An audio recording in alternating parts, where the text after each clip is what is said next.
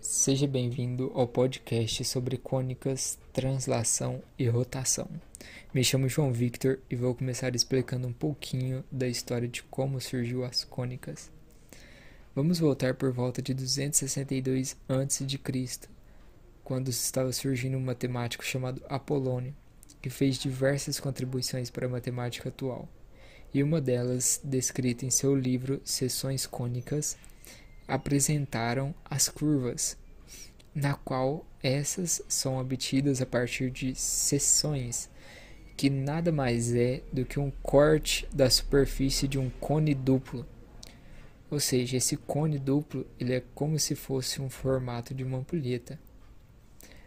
Apolônio ainda introduziu novos nomes na matemática, e essas curvas são chamadas de elipse, parábola e hipérbole. Agora eu vou falar um pouco sobre a elipse, que nada mais é que um corte transversal em um cone, um plano inclinado que vai cortar todas as diretrizes do cone. Pensa uma forma visual, lembramos muitos das órbitas dos planetas.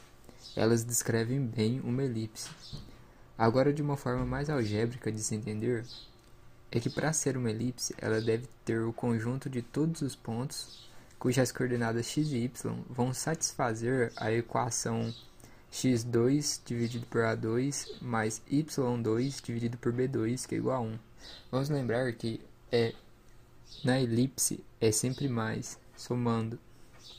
Porque quando nós formos ver hipérbole, vai ter uma pequena mudança. É, mas ainda falando sobre elipse, podemos falar na definição com as propriedades geométricas que, por exemplo, dois pontos, o F1 e o F2, no qual são chamados de focos, das quais as distâncias entre eles são chamadas de 2C, vão se dar uma distância 2A maior que 2C. Logo, o conjunto dos pontos do plano, cuja soma das distâncias F1 e F2 é igual a 2A, ou seja, uma elipse. Agora já na hipérbole, ela vai ser um corte vertical que passará pelas duas metades do cone justaposto pelo vértice, que é o mesmo cone duplo que já havia citado antes. E ela vai criar duas figuras que são idênticas, porém elas vão ser voltadas para lados opostos. Um exemplo que acredito que todos nós conhecemos é a torre de, da usina nuclear, como aquela do trabalho do Homer Simpson. E como na elipse, a hipérbole também tem uma equação e é bastante parecida. Há uma diferença bastante visível é que na hipérbole ela é subtração, na elipse era soma. Então vai ficar assim: x2 dividido por a2 menos y2 dividido por b2 que é igual a 1. Ou ela ainda pode ser y2 dividido por A2 menos x2 dividido por B2, que é igual a 1. Agora falando que ela pode ser também explicada na forma geométrica, que dado dois pontos, o F1 e o F2, cuja distância entre eles é 2c, é dado uma distância 2a com a menor que c, diferentemente da elipse, que era maior, e o conjunto de pontos cuja diferença das distâncias em modo f1 e f2 é igual a 2a, ou seja, uma hipérbole.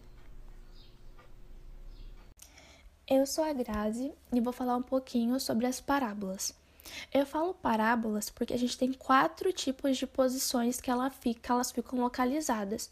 Mas isso daí mais para frente eu vou explicar com um pouquinho mais de calma. É, as parábolas, assim como a elipse e a hipérbole, elas são encontradas, elas são obtidas através de um corte que você faz em um cone de forma inclinada. A diferença dela é que esse corte é feito em apenas um único cone e na hora que ele vem na inclinação, ele pega a lateral do cone e a sua base. Ela também é formada por um conjunto de pontos equidistantes. O que são pontos equidistantes? São pontos iguais. Ou seja, por exemplo, a gente tem lá uma parábola de concavidade para cima. o vértice, o ponto médio, né, onde ela corta no eixo de simetria, é, se você for tentar fazer o cálculo dela, pegar o ponto médio até o foco, você vai obter um valor. Depois do ponto médio até o ponto de origem, você vai obter outro valor. Se você for comparar ambos, eles vão ser iguais. A mesma coisa se você fizer com toda a parábola. Por isso que falam conjunto de pontos equidistantes. Além disso, a parábola também ela é desenhada entre dois eixos, o eixo de simetria e o eixo das diretrizes. É, o eixo de simetria é sempre aonde ela vai passar, porque esse eixo de simetria vai refletir o outro lado dela, idêntico ao anterior. Além desses dois eixos, ela também tem dois pontos, que é o ponto do, do vértice, ou ponto médio, e também tem um ponto de foco, que é a ligação do eixo das diretrizes com o eixo de simetria, o que vai dar o formato a ela. Além disso, é, igual tinha citado no começo, ela tem quatro tipos de posições: a de concavidade para cima, a de concavidade para baixo, a de concavidade direcionada para o lado esquerdo e a para o lado esquerdo. A de concavidade para cima e para baixo, ela segue uma fórmula, uma, forma, uma fórmula única, desculpa, que é x ao quadrado igual a 2py. A diferença para a de concavidade para baixo, porque elas não são, as duas não são para o mesmo lado, é uma para um lado e outra para o outro, é o sinal. Então, por exemplo, a de concavidade para baixo, ela tem o sinal negativo. Ou seja, vai ficar da seguinte forma: x ao quadrado igual a menos py. É isso, basicamente isso. Essa é a fórmula de cada uma delas. Uma é positiva e a outra é negativa. A de concavidade para o lado esquerdo e para o lado direito também tem uma única fórmula e o que diferencia cada uma é o sinal. A de concavidade virada para o lado esquerdo tem o sinal negativo, então fica y ao quadrado, desculpa, y ao quadrado igual a menos 2px. E a para o lado direito é positiva, y ao quadrado igual a 2px. Explicando resumidamente sobre translação, é a ação de translação ela é chamada transladar, ou seja, deslocar. Por exemplo, quando você vai falar que vai transladar um plano cartesiano, você estará criando outro plano cartesiano paralelo ao anterior. Ou basicamente você estará deslocando o mesmo. Isso gera um sistema linear. E quando se insere de forma algébrica, o sistema ficará com x' igual a x menos x0 e y' é igual a y menos y0. E agora, para finalizar, com rotação do eixo. A rotação consiste basicamente em você manter a posição em que ela está e em torno dele você fazer um movimento de rotação, rotacionar ele, girar ele. Uma curva no plano cartesiano ela só vai ser somente uma cônica se ela satisfazer, se suas coordenadas satisfazerem a seguinte equação. Ele é um pouquinho extenso, então existe um pouco de atenção a vezes x ao quadrado mais b vezes x vezes y mais c vezes y ao quadrado mais d vezes x mais e vezes y mais f igual a zero.